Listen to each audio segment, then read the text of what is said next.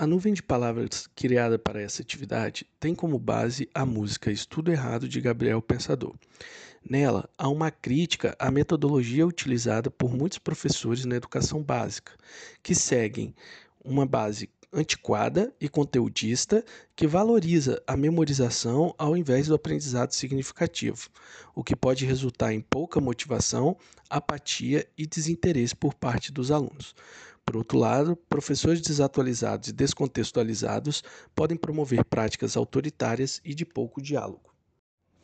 Nessas práticas, o conhecimento é volátil e momentâneo, pois os alunos não aprendem o básico para viver em sociedade e também não se preparam corretamente para os desafios que a vida lhe impõe.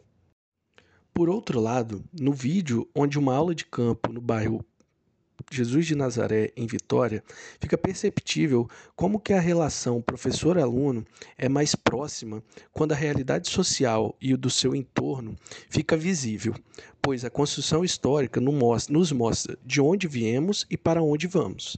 Essa visão prática do processo de ensino e aprendizagem aproxima as pessoas e cria uma oportunidade de participação no ambiente fora da sala de aula, fazendo com que o aluno possa se sentir um agente atuante da construção espacial, pois ele é parte do espaço em que vive.